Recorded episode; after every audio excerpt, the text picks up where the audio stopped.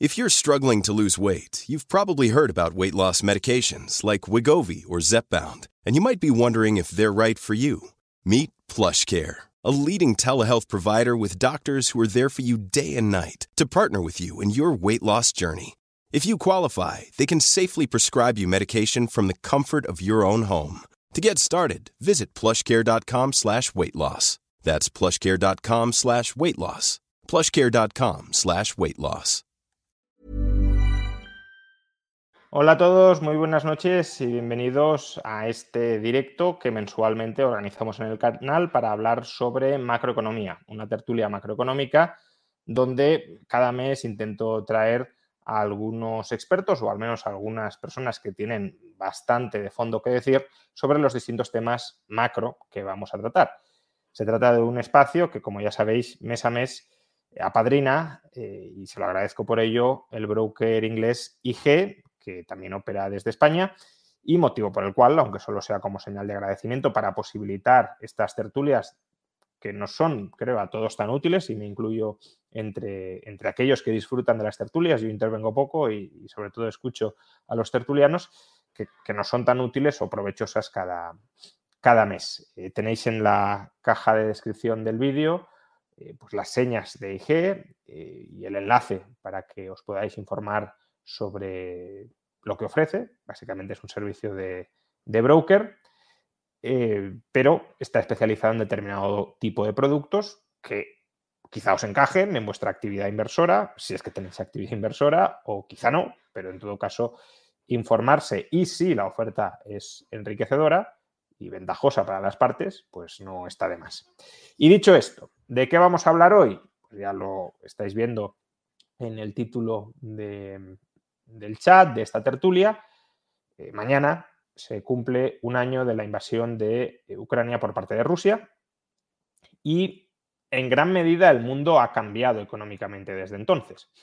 No sabemos si para bien, probablemente para mal, pero desde luego, en el último año el mundo ha cambiado y no solo durante los últimos 12 meses, sino que previsiblemente va a haber cambios sostenidos muy importantes en las relaciones económicas y comerciales entre los distintos actores geopolíticos que se han encontrado, algunos de manera forzosa y desde luego involuntaria, inmersos en este, en este conflicto, en esta guerra. Y eh, para hablar sobre este tema, pues bueno, todos los meses contamos eh, con Dani Fernández, profesor de la Universidad Francisco Marroquín, que a su vez también tiene su propio canal en YouTube. Os recomiendo que si os interesan los temas de macroeconomía, lo busquéis y lo, lo sigáis y os suscribáis. Y, y, bueno, como Dani nos ha acompañado todos los meses, en gran medida puede hacer un resumen de lo que nos ha venido contando durante los últimos 12 meses para ahora presentarnos cuál es la, situación que ha cambiado en, Europa, en Estados Unidos y en Rusia. Dani, buenas noches. ¿Qué tal, Juan? Sí, ya, ya, ya me estoy acostumbrando a estar aquí en tu canal. Sí, sí, no, desde luego, bueno, eh, haces casi tantos directos en mi canal como yo. Em, y por otro lado, tenemos a eh, una persona que ya ha estado varias veces en el canal, pero que eh, se estrenó en el canal, no en YouTube. En YouTube ya lleva mucho tiempo y además de manera muy exitosa, se estrenó en este canal en, una entrevista justamente el día de la invasión de Ucrania, es decir, hace pues, aproximadamente un año. Me refiero a Oscar Vara, profesor de Economía en la Universidad Autónoma de Madrid eh, y además también un muy exitoso y muy interesante eh, youtuber o economista que tiene canal en, YouTube. Eh, buenas noches, Oscar. Buenas noches, Juan, ¿qué tal estás? Y al igual que en el caso de Dani, os recomiendo que lo busquéis y que os suscribáis porque, bueno, trata muchos temas, pero eh, la geopolítica o la geoeconomía, desde luego, son uno de los ejes centrales de, su canal. Hechas las presentaciones, pues eh, empecemos, ¿no? En, el último año, como decía, el mundo, el mundo ha cambiado. Eh, el mundo cambia siempre, tampoco esta es una expresión muy manida y parece que todo fuera bastante estable y de repente llegó la guerra y todo cambia. No, pero la guerra desde luego ha sido un factor eh, muy importante que ha provocado cambios en lo que venían siendo las relaciones económicas y comerciales, sobre todo em, eh, dentro de Eurasia, digámoslo así, de las últimas décadas. Y me refiero a ese desgarro a ese divorcio comercial entre Europa y Rusia, eh, que era una entente más o menos ventajosa para ambas partes, pero que al menos formalmente se ha roto. Y esto yo recuerdo que una de las cosas que dijo Oscar cuando le entrevisté el año pasado es, no puedo entender cómo Putin está haciendo lo que hace, porque Rusia salía muy beneficiada, también Europa, ¿eh? pero Rusia salía muy beneficiada de este entendimiento, de esta relación comercial a largo plazo, y lo acaba de echar todo a perder eh, por Ucrania. Entonces, bueno, empecemos con, con Oscar, si, te parece. Eh, ¿Cómo han quedado? Y luego iremos ya más en detalle en cuál es la situación exacta de Rusia, cuál es la situación exacta de Europa, pero ¿cómo han quedado así de entrada las relaciones económicas y comerciales entre los países de Europa y Rusia?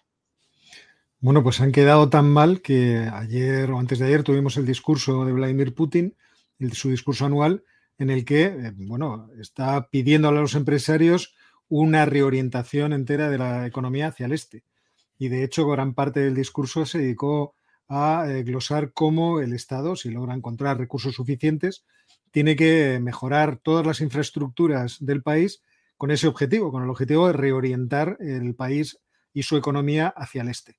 De hecho, eh, en uno de los momentos habló de los países que no son fiables, entiendo que los países que no son fiables son los países occidentales, y que hay que buscar nuevos socios. Y bueno, la verdad es que todo el discurso estaba, eh, tenía partes muy interesantes, yo creo que eh, difíciles de, conseguir, pero en las que lo que estaba poniendo sobre la mesa Putin es lo que ya veíamos desde el principio del conflicto.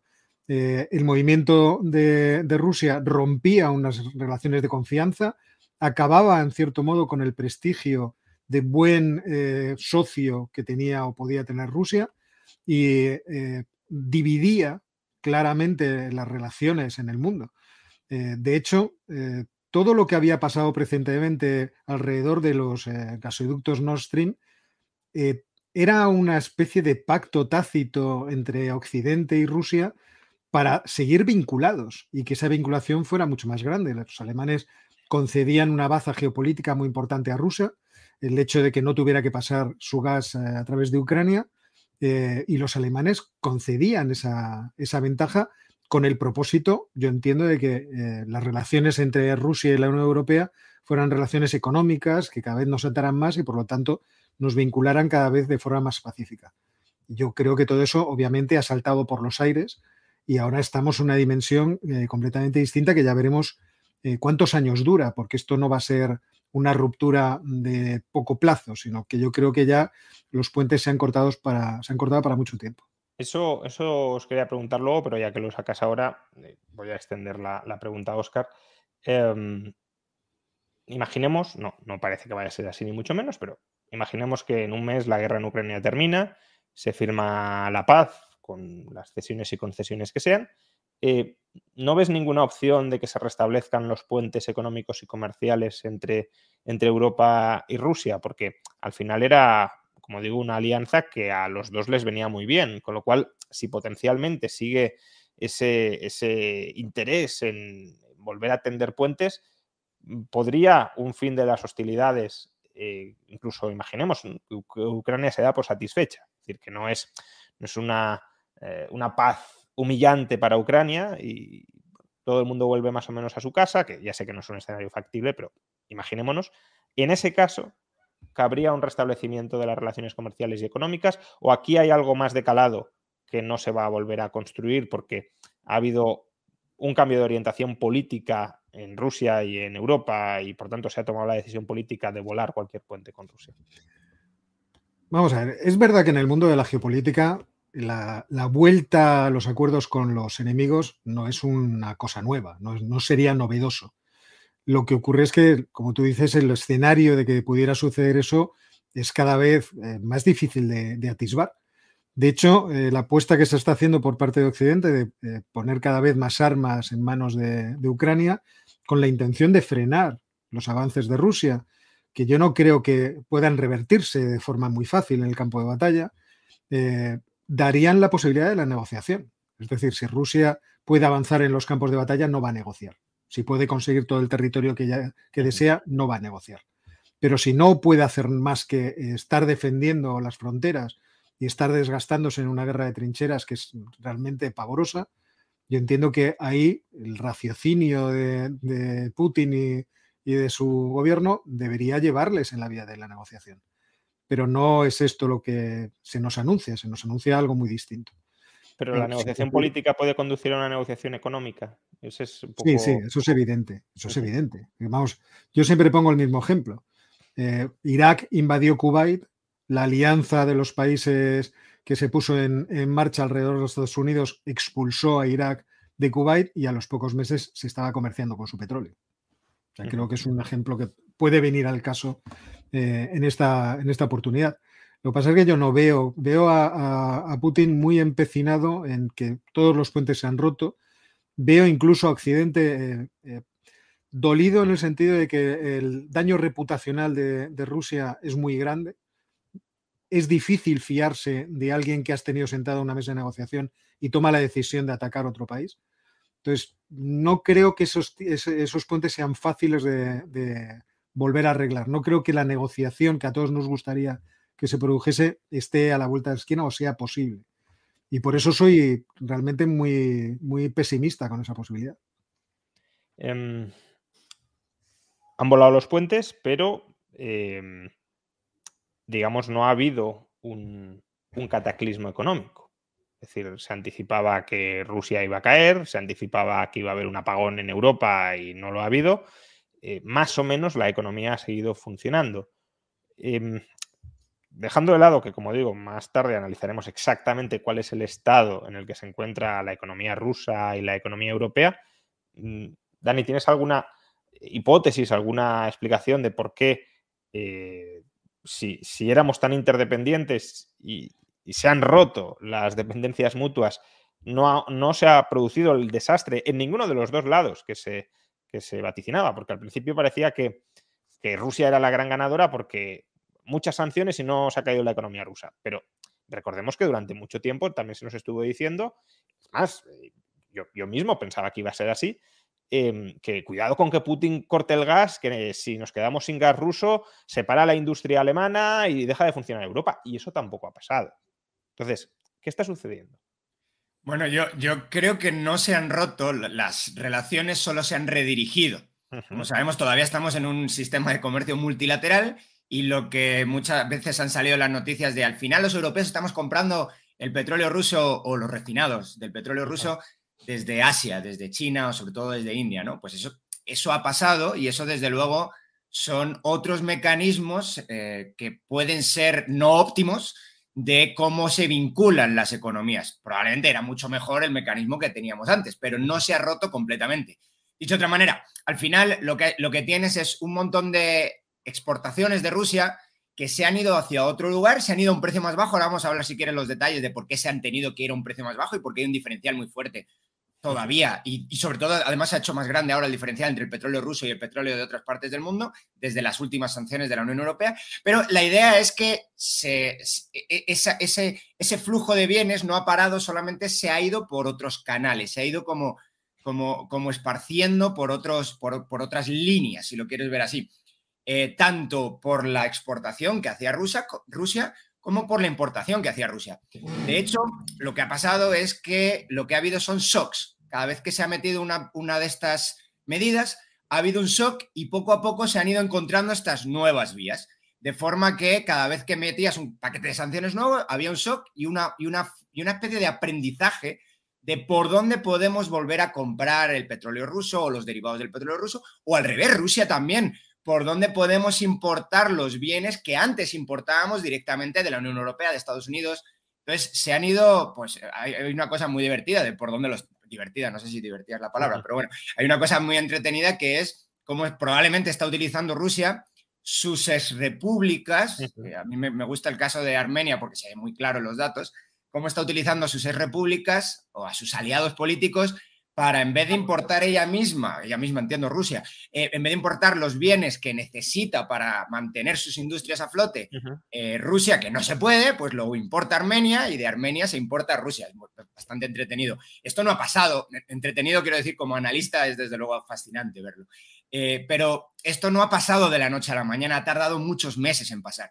Y mientras ha pasado y mientras se han buscado esas como esas formas de, burlar las sanciones, pues la economía rusa creo que sí ha estado sufriendo bastante. Y probablemente, bueno, ahora vamos a hablar exactamente del estado en el que está, porque se mezclan finanzas del Estado con, pues, un gasto, la inflación que está haciendo el Banco Central, con esto concreto que es el comercio internacional. Oscar, em, ¿puedes contarnos algo más sobre eh, cómo están cambiando los flujos o incluso la división internacional del trabajo, ¿no? Podríamos decir, de, pasar de una relación directa Europa-Rusia a relaciones indirectas y también que se ha perdido, porque no todo se ha redirigido. Claro, ha habido pérdidas netas. Eh, Alemania, por ejemplo, eh, ha tenido que pasar a utilizar mucho más carbón porque efectivamente el suministro de gas se, ha visto resentido. Entonces, ¿cómo, ha cambiado el tablero eh, para que nos entendamos del, comercio euroasiático?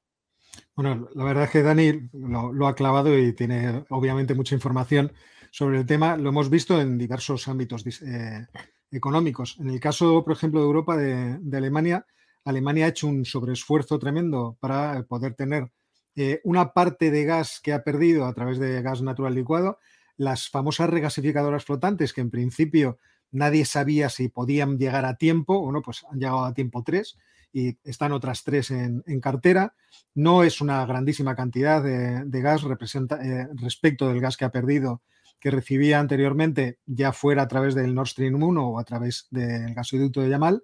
Y por otra parte, Alemania ha hecho un enorme esfuerzo de ahorro de consumo de gas, eh, manteniendo en gran medida su capacidad productiva, que es una de las sorpresas que hemos tenido, porque los anuncios durante la primera parte, por así decirlo, del choque eh, por la, reducción eh, progresiva en, la, el suministro de gas por parte de, Rusia, era que muchas empresas iban a volar, las empresas intensivas en el consumo de, energía eléctrica iban a volar de, de Alemania. De hecho, yo no sé cuál, es la situación de BAS, por ejemplo, que fue una de las más llamativas en ese sentido. Por parte de Rusia eh, ha ocurrido algo que yo creo que todos los que conocemos cómo funciona una economía de mercado sospechábamos. Ante una restricción que se te ofrece por una parte de, la realidad económica, tú buscas escapatorias eh, por todas las vías que puedes. Y de hecho, eh, Putin siempre, bueno, Putin, Elvira Naviolina, por ejemplo, la gobernadora del Banco Central, en sus eh, discursos siempre ha eh, animado a los empresarios rusos a hacer esa transición hacia otros mercados lo más rápidamente posible. Y confiando precisamente pues, en la iniciativa que tienen los empresarios de tratar de sobrevivir incluso en las más pésimas circunstancias. Y hemos encontrado casos, el de Armenia es un caso muy divertido, yo sí creo que estas cosas son fascinantes y por eso son muy divertidas, o el caso de Kazajistán como eh, intermediario financiero, tratar de colocar los ahorros de los rusos a través del mercado de, Kazajistán. hemos visto cosas realmente mm, eh, muy llamativas que por otra parte creo que no nos deberían sorprender. Es decir, sorprende quizá a las personas que piensan que el mundo eh, está completamente compartimentado y que por lo tanto se le pueden poner puertas al mar en cualquier parte, pero esto obviamente no es así. Eh, es cierto que en ese ejercicio de redirección, la actividad económica que antes realizaban mm, muchas de esas empresas se ha visto muy perjudicada. ¿En qué sentido? Lo que decía Dani, yo tengo que vender, pero tengo que vender con grandísimos descuentos, con, muchas ofertas y eso al final tiene una repercusión, obviamente. La economía rusa se ha beneficiado mucho de los picos de los precios de las commodities, de los recursos naturales, durante un buen periodo de, este conflicto, pero ya no puede hacer eso. Ahora casi todos esos precios se han reducido y muchos de los clientes nuevos que tiene, sabiendo que Rusia ha perdido una gran cantidad de mercado, pues aprovechan para comprar con, grandes descuentos. Y eso está perjudicando, obviamente, a, la economía rusa. Ya veremos eh, de aquí a lo que queda de año, todo el año, por lo tanto, de 2023, de qué forma. Pero yo creo que esa, esa hora donde se empieza a ver eh, que ese darse la vuelta, ese romperse las relaciones entre Europa y Rusia, yo estimo que inicia un camino de decadencia de Rusia si es que estas, estas relaciones no se recompusieran. Em, ahora le voy a preguntar a Dani sobre la situación de la economía rusa y ya empezamos a hablar sobre ello, pero ha sacado dos temas que, bueno, uno por curiosidad y el otro porque además también la audiencia lo, está pidiendo. Me gustaría saber tu opinión, Oscar. Eh, uno es, ya lo has expresado, pero eh, ¿cuál es tu hipótesis sobre lo que pasó en Nord Stream, eh, quién lo voló. Eh, y si a raíz de las últimas informaciones le das veracidad a la idea de que lo voló Estados Unidos. Y la otra, bueno, la otra es más sobre el background de, de Elvira Navilina, que ha sido desde luego clave a la hora de mantener eh, a flote la economía rusa. Entonces, ¿de dónde viene esta mujer y, dónde ha aprendido lo que ha aprendido para gestionar así el Banco Central y la economía rusa? No, tengo, pues ahí me pillas absolutamente, no tengo la biografía de, Elvira Navilina en la cabeza, eh, pero desde luego todas las decisiones que tomó fueron las decisiones adecuadas para parar una situación que potencialmente era muy peligrosa. Yo estaba en un plato de televisión cuando Ursula von der Leyen eh, salió a dar la noticia de que se habían congelado los activos del Banco Central de Rusia. Y eh, el presentador no cayó, porque como lo estaba explicando en francés, pues no cayó y se iba para otro lado y hubo que pararle y decirle, vamos a ver, o sea, es que esta noticia es muy importante, porque si esto era un sábado por la noche, el lunes, cuando se abre el mercado de valores en Moscú, el rublo se va a desplomar con toda seguridad. Eh, reaccionó con mucha presteza, con mucha inteligencia, la subida de tipos, los controles de cambios. Incluso yo estimo que este mecanismo de, comprar eh, hidrocarburos con rublos eh, y hacerlo solo en el mercado de Moscú, con dos cuentas metidas dentro del banco de Gazprom Bank, seguramente fue algo pergeñado dentro del Banco Central de Rusia. Sí, Porque obviamente no es solamente ella. Algo que, que desde el principio yo creo que todos dijimos es que Rusia tiene un capital humano muy bueno. Entonces, y, esa es una cuestión con la que siempre hay que contar. Eh, eh, por otra parte, el, Nord Stream, eh, vamos a ver. esta es una cuestión que yo creo que, es especulativa y tiene importancia en relación con quién tiene razón en esta guerra. Y cuando se hace la pregunta sobre quién voló el Nord Stream, lo que muchas personas que hacen esta pregunta lo que quieren oír es, deme usted razón en que yo creo que los buenos son o los Estados Unidos o los rusos. Porque aquí en esta guerra hay un malo. Y hay un malo, para, mucha gente, el malo no es el que ha atacado a Ucrania, o sea, el malo no es el que está tirando bombas y el que está provocando muertes directamente, sino el malvado imperio de los Estados Unidos que está detrás, que ha ido empujando a que esta situación se produjera. Y por otra parte, están los, los que del otro lado dicen, no, los, son los rusos los malos, evidentemente, y los Estados Unidos una fuerza benéfica que viene a salvar a, los países de Europa del Este principalmente. Entonces, desde ese punto de vista, la pregunta me parece que es un tanto inane. Pero si hay que responder, uno lo que tiene que decir es, como decían Lelutier, yo qué sé. realmente analicemos la frase. Eh, ¿Puede haber sido los Estados Unidos? Perfectamente. Existen razones que pueden llevar a pensar que efectivamente los Estados Unidos se beneficiaban de cortar ese posible eh, eh, nudo, ese cable, ese cordón umbilical entre Rusia y, Alemania. Bueno, tú lo decías, ¿no? Era como una inversión en, relaciones a largo plazo. Por tanto, si, te lo, cargas, ya no relaciones de, largo plazo. Pero vamos a ver, no, no, pero esto no es del todo cierto. esto es. Eh, los, los, alemanes dejaban fuera de juego, tiraban a la basura a los ucranianos con esa decisión. Y esta decisión fue muy criticada cuando se anunció la, la construcción de los Nord Stream. O sea, ustedes están vendiendo a Ucrania. Esto es algo que se comentó mucho en el momento. Entonces, eh, el, que, el que no esté en los Nord Stream no quiere decir que el gas ruso no pudiera llegar a Alemania, porque ahí está el, gasoducto Yamal que atraviesa Polonia y los gasoductos eh, que atraviesan Ucrania, eh, que conectan con los gasoductos de la hermandad, digo, de, sí, de la hermandad, y que atraviesan luego, me parece que es Hungría y entran también en, en Alemania. Con lo cual, Alemania podría seguir manteniendo la misma provisión de gas. Lo que pasa es que Rusia dependería esto ya ocurrió, no me acuerdo si fue en 2012, cuando Ucrania decidió cortar el tránsito de gas eh, ruso hacia Europa. Y los rusos obviamente dijeron, esto es un chantaje. Hay, que, hay que revisar por dónde iban esos gasoductos y cómo eh, Rusia intentó sacar los gasoductos posteriormente por países que no fueran exsoviéticos, precisamente para tratar de sortear los problemas que, podía tener con esos antiguos socios. Entonces, eh, ¿pueden haber sido los Estados Unidos? Pueden. ¿Pueden haber sido los polacos? Pueden. ¿Pueden haber sido los ucranianos? Pueden. Quiero decir, todos estos países podrían tener interés en eh, volar el gasoducto. Pero en las circunstancias en las que se produjo, a mí me pareció que si hubieran sido los rusos, hubiera sido una medida muy inteligente. ¿Por qué? Porque se hizo justo después de la anexión de la Zaporilla y de Gerson y con la advertencia en el discurso de, anexión de Rusia de que si alguien atacaba eh, esos territorios, ellos podían responder con cualquier tipo de medida. Lo que venía a decir era, en mi, comprensión de lo que ocurrió en ese momento, yo me, me he hecho con estos territorios, si os atrevéis a tocarlos, vamos a tener problemas, porque yo acabo de cambiar en términos políticos el conflicto. Aunque aquí una guerra, os estoy diciendo que esto ya es mío, esto ya es mi tierra, y puedo utilizar lo que quiera. Y puedo haceros daños de muchas formas, no tengo que tener una bomba atómica. Por, ejemplo, podría volar el gasoducto eh, submarino que viene de Noruega. En vez de hacer eso, de repente explota el Nord Stream 1 y el 2, los dos líneas del 1 y una línea del 2, queda otra línea libre, en aguas eh, internacionales, en un lugar que nadie puede decir, y además es una infraestructura de propiedad rusa.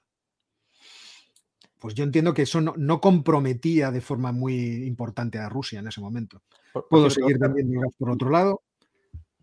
Y esa ha sido siempre mi opinión. Puede haber sido cualquiera, pero si hubiera sido Putin, me hubiera parecido muy inteligente la medida. Bueno, probablemente cualquiera sea una medida inteligente para desde el punto de vista de sus intereses, ¿no? Pero ¿y e, ¿en qué estado han, han, quedado los gasoductos? Es decir, ¿es posible una reconstrucción? ¿Pueden volver a estar operativos? Eh, ¿Qué inversión se requerirían? Yo no sé cuánto dinero, pero yo todo lo que he leído desde aquel momento, la verdad que tampoco me preocupé excesivamente, pero en el momento que se produjo había informes de que se podía reconstruir y que Rusia, de hecho Rusia lo propuso, volver a abrir la cuarta línea, la que quedaba superviviente, para proveer de gas a, Alemania. obviamente no se proveería la cantidad eh, eh, que ni siquiera está eh, proporcionando el Nord Stream 1, que era aproximadamente 50 BCM, pues sería la mitad, porque realmente el, acuerdo para los alemanes del Nord Stream era un acuerdo maravilloso. Porque dejando afuera parte de las cuestiones geopolíticas, ellos conseguían más de 100 BCM de, de gas, que es una cantidad que no estaban recibiendo en el pasado una energía muy barata, con una gran cantidad de potencia, podían prescindir completamente de las nucleares, en fin, su negocio era muy bueno. Pasamos ahora a analizar la, situación de Rusia. Em, Dani, antes decías que, se están mezclando muchos temas de economía real, economía financiera, eh, presupuestos o, finanzas públicas. Em, bueno, el caso es que se, pronosticó la caída de Rusia, caída que en un primer momento fue psicológicamente acompañada, es verdad, por la caída del rublo. El rublo efectivamente se desplomó estrepitosamente después de la confiscación de los activos del Banco Central, pero luego resurgió y resurgió con fuerza, con mucha fuerza. Em, y ahí pues se asocia, bueno, sí, hubo un susto inicial, pero el rublo resistió al igual que ha resistido la economía rusa y al igual que han resistido las finanzas del Estado ruso. Em, ¿En qué sentido dices que se mezcla todo y, qué matices deberíamos incorporar aquí? Bueno, pues no sé por dónde quieres empezar, pero porque hay como mil, mil, posibilidades. Pero, pero bueno, yo te, voy a contar varias de, las, de los puntos fuertes que he visto de, que, están pasando en, las, pues en la economía rusa. Eh, el primero es, eh, y el más clave, que es el que estás tocando ahora, es el del tipo de cambio. Eh, probablemente estamos comparando dos, una situación que, o una situación con el tipo de cambio pre y post que no es comparable. ¿Por qué no es comparable? Porque antes de la guerra, bueno, antes de marzo, el rublo era completamente convertible y ahora no es completamente convertible. no, es, no, es, el mismo régimen de precios, si lo quieres ver así. Por lo tanto, comparar un precio completamente intervenido o, con un precio libre o relativamente libre, no tiene mucho sentido para evaluar si realmente hay una fortaleza o no de la, de la economía rusa. Entonces, al final, ¿qué ha pasado con el tipo de cambio? Se pusieron unas medidas de unos controles de capitales muy, muy duros eh, y aparte también unas medidas de política monetaria tradicional, si se quiere ver así, con una subida del tipo de interés muy, muy fuerte, que ya está más, está más bajo que antes de la invasión ahora. ¿Pero por qué? Porque las, medidas tradicionales se hicieron a la vez rápido, sin, sin mucha idea de simplemente tenemos que parar esta depreciación brutal del tipo de cambio. Y cuando intervinieron el, mercado cambiario, el mercado de, divisas, de, divisas básicamente, eh, pues lo que hicieron fue decir, bueno, ya no hace falta. Es que ya no hay una posible salida de capitales, que es lo que estaba provocando esto, una, una venta masiva del rublo. Y entonces eso ya no existe, pero no existe porque no puede existir o si existe, tiene que ver un poco también con lo que hemos comentado antes, tiene que ser por alguna medida de mercado negro. No puede ser en un mercado formal, explícitamente formal, ¿no? En un mercado en el que tú tienes tu dinero en el banco, lo conviertes a dólares y lo sacas del país. Eso no se puede hacer.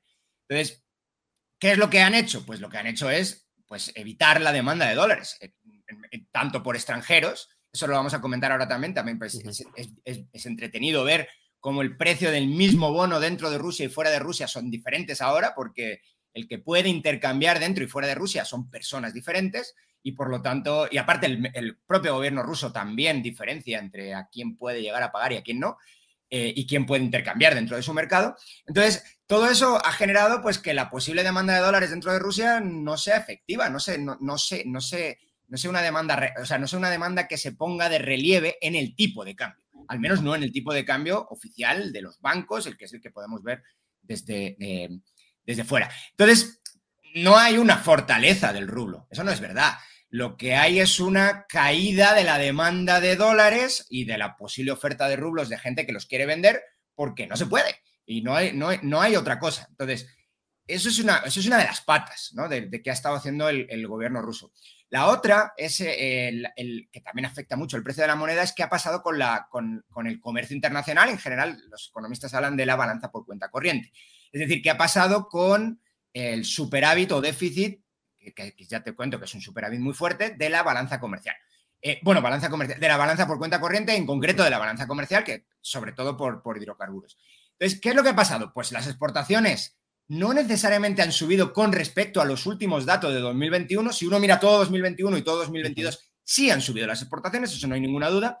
Pero si uno mira trimestre con trimestre, no es verdad. Vienen cayendo en valor, vienen y también en, volumen, pero ahora hablamos de eso. Pero en valor vienen, que es al final lo que importa para el tipo de cambio, en valor vienen cayendo y sí es verdad que no tanto como a lo mejor podríamos haber esperado, pero sí vienen cayendo en valor. Pero la parte importante de donde ha generado una cantidad brutal de dólares eh, la economía rusa es de la restricción de importaciones. Una restricción muy, muy fuerte de importaciones que viene por dos lados. Primero, por las sanciones, el shock inicial del que yo hablaba antes. Ahora ya están probablemente las importaciones, si no al mismo nivel, prácticamente al mismo nivel que antes de la guerra, pero, pero no era el caso. No ha sido el caso durante la práctica totalidad de 2022 o durante, vamos, hasta ya los últimos meses. Entonces, esa restricción fuerte de importaciones debida a, las sanciones ha hecho, bueno, pues que entraran dólares y que no salieran dólares. Y por, eh, entonces eso tiende a tener una apreciación del tipo de cambio, una abundancia o sobreabundancia de dólares en la, economía. Y luego tienes otro, la otra pata, que es la de cuando tú evitas el tipo, eh, eh, cuando tú evitas una, una, caída del tipo de cambio interviniéndolo, es decir, evitando que las personas compren dólares, una de las cosas para la que las personas compran dólares es para importar mercancías. No es la única, evidentemente, te, puedes llevar los dólares fuera, pero si no, e, si evitas que se compren dólares, evitas la importación de mercancías. Entonces, por los dos lados hubo una caída brutal en las importaciones, lo que ha generado un saldo en la cuenta corriente brutal, muy, muy fuerte, que ha podido llenar solamente ese, estos meses, durante seis meses más o menos ha ocurrido esto, ha llenado más o menos como, no la mitad, pero probablemente una tercera, bueno, eh, el superávit total ha llenado prácticamente todo lo que las, reservas monetarias que se congelaron de Rusia, pero el diferencial con el 2021 más o menos ha llenado aproximadamente el 40, entre el 30 y tantos y el 40% del, del agujero, enorme agujero que dejaron las, pues, el, congelamiento de las reservas. Es decir, por, por, reformularlo, y ahora continúas, pero este último dato me parece interesante, en cierto modo, eh, Estados Unidos y la Unión Europea le quitaron a Rusia sus reservas de dólares y Rusia ha rellenado eh, casi la mitad de las reservas que le han quitado mediante un proceso de ahorro forzoso sobre los rusos. Es decir, ustedes exporten masivamente, eh, con esas exportaciones recibimos dólares, pero ustedes no van a gastar esos dólares para comprar, para importar lo que querrían importar, porque esos dólares que entran no salen, sino que los utilizamos para compensar, para tapar el agujero de lo que nos quitaron los otros. Es decir, que, se ha trasladado el agujero a la población rusa, no tanto al gobierno ruso y no tanto al tenedor de moneda, aunque con restricciones de capitales, pero sí a la población, a la población que exporta e importa. Sí, bueno, eh, de forma así rápida, sí. Por cierto, el gobierno ruso no reconoce que le han quitado ninguna reserva. Cuando tú ves. Uy, se ha quedado congelado Dani. Eh, bueno, pues Esperemos que, vuelva pronto. Em, Depende del informe que mires. Ah. Dani, estás teniendo problemas de, conexión. Eh, sí, sí, me, acabo de dar cuenta yo también. Bueno. Vale, bueno, ahora parece que, está, que está bueno, si cualquier cosa, pues, pues ya, pues que, pues que ya estoy hablando mucho, sino que, no. que siga hablando ahora Oscar. Pero bueno, sí, la idea, o sea, la idea base es, eh, te quitaron un montón de reservas, esto evidentemente iba a tener un impacto muy, muy fuerte en la capacidad que podría tener el gobierno ruso de sostener el rublo, y solamente por una expectativa de que esto no pudiera ocurrir hubo una, una huida de rublos. Eh, pero el gobierno ruso no reconoce, y esto es interesante, ni el, Banco Central, depende del informe que mires, pero básicamente los informes del Banco Central, casi todos, te dicen cuántas reservas tiene el gobierno ruso. Tiene todas, es decir, no, no, como si no le hubieran quitado absolutamente nada. Evidentemente entiendo que desde un punto de vista de un gobierno, pues dice, esto es mío, me lo habrás congelado, pero esto es mío. Y Claro, lo que pasa es que formalmente está congelado, ¿no? Tampoco se lo han expropiado, con lo cual hasta cierto punto entiendo que digan, no, no, esto sigue siendo nuestro, no podemos disponer de ello, pero es nuestro. Distinto será el caso, que ya veremos qué ocurre, si en algún momento se toma la determinación de decir, tenemos que reconstruir Ucrania, ¿quién lo va a pagar? Las reservas de los rusos. Sobre eso no ha vuelto, que yo sepa, no he vuelto a oír, en su momento lo oí mucho, de que, básicamente se iban a utilizar esos 300.000, la estimación, que son 300 mil millones de dólares, se iban a utilizar para reconstruir Ucrania, pero no se ha vuelto a escuchar nada de eso. Y, pero lo importante es que desde el punto de vista económico son indisponibles.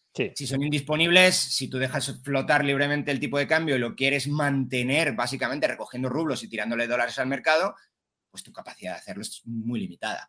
Entonces, ahí es donde entran, eh, no sé si es una, pues no sé si es eh, el genio que estabais comentando antes de la, de la gobernadora del Banco Central o simplemente lo que ha entrado es un control de capitales y con el control de capitales Aquí no hay posibilidad de, pues, pues, pues eh, de, salirte de esto. Hay, hay, también algunas cifras, por ejemplo, Vladimir Milov dice que estas, esto ha impactado muchísimo en, yo no sé y no tengo las, cifras, pero que ha impactado muchísimo en la industria de hidrocarburos dentro de Rusia. Es decir, no al gobierno ruso, el gobierno ruso ha conseguido sobrevivir, pero con un ahorro forzoso, básicamente ahora están obligados, si no estoy mal o no han cambiado en los últimos meses, en el último mes, eh, están obligados a entregar la mitad de reservas, la mitad de, dólares de las exportaciones. De remesas, sí. Entonces, eh, pero, claro, esto es un problema grave porque Rusia ha tenido una inflación bastante fuerte. Entonces, esa inflación es una inflación, si lo quieres ver también, que se ve en los costos de las, de las empresas, pero el tipo de cambio ha estado reevaluado durante mucho tiempo. Ahora está más o menos igual que antes de la, de la guerra, pero durante mucho tiempo ha estado, pues antes estaba en 75, pues ha estado en 55, 60. Entonces, te han obligado a entregar tus dólares y te han pagado una cantidad de rublos pues mucho menor por tus, por tus, eh, por, tus eh, por las exportaciones que has hecho de hidrocarburos. Por lo tanto, las empresas, sean empresas públicas o privadas, las empresas que han estado exportando han estado pasando probablemente bastante mal, con unos costes muy altos y con una, con una, con una entrada de, en rublos nominales muy, muy baja. De eso los amigos argentinos y venezolanos saben, saben bastante. ¿no? Oscar, em, ¿quieres complementar algo de lo que ha dicho Dani sobre divisas? O, si no, también. un, par de cuestiones que a mí me llamaron mucho la atención cuando se pone en marcha el mecanismo de comprar eh, los hidrocarburos con rublos.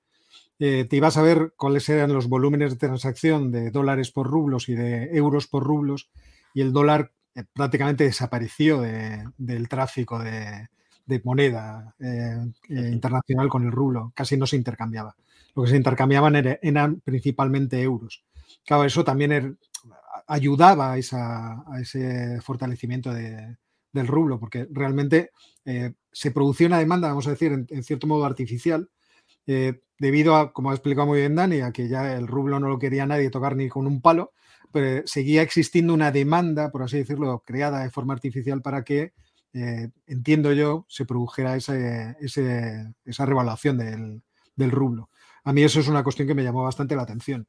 Por otra parte, hubo un momento, que me corrija si me estoy equivocando, en que la absorción de esas remesas era del 80%. hubo un momento que el, gobierno dijo, bueno, ya ramblo con todo lo que entre. Creo que era Ahora, 70, pero lo estoy diciendo un poco yo también de memoria. ¿eh? Yo es que tenía palabra. Es verdad que son cosas que, como tienes este ha sido un año realmente muy ocupado, eh, tienes una especie de solapamiento de la información en, algunas ocasiones. Eh, y muy recientemente, en diciembre, le volvieron a poner un impuesto especial a, Gazprom que han dejado sus beneficios a cero. O sea, Gazprom está ahora mismo tiritando y como no tiene, entiendo, una entrada suficiente de ingresos porque ya no vende gas, pues quiero decir, vende gas a través de vende gas natural licuado, pero el gas natural licuado que vende es, supongo, toda la capacidad que tenía ya instalada, con lo cual ahí debe estar sufriendo también. Y mm, dejando de lado. Perdón, me estaba yo confundido. Es 80 y, el, y al principio de la introducción eh, de, las, de las medidas tenían que entregarlo en dos días y luego lo extendieron el plazo a dos meses. dejando de lado el mercado cambiario, em, ¿cómo está la economía real?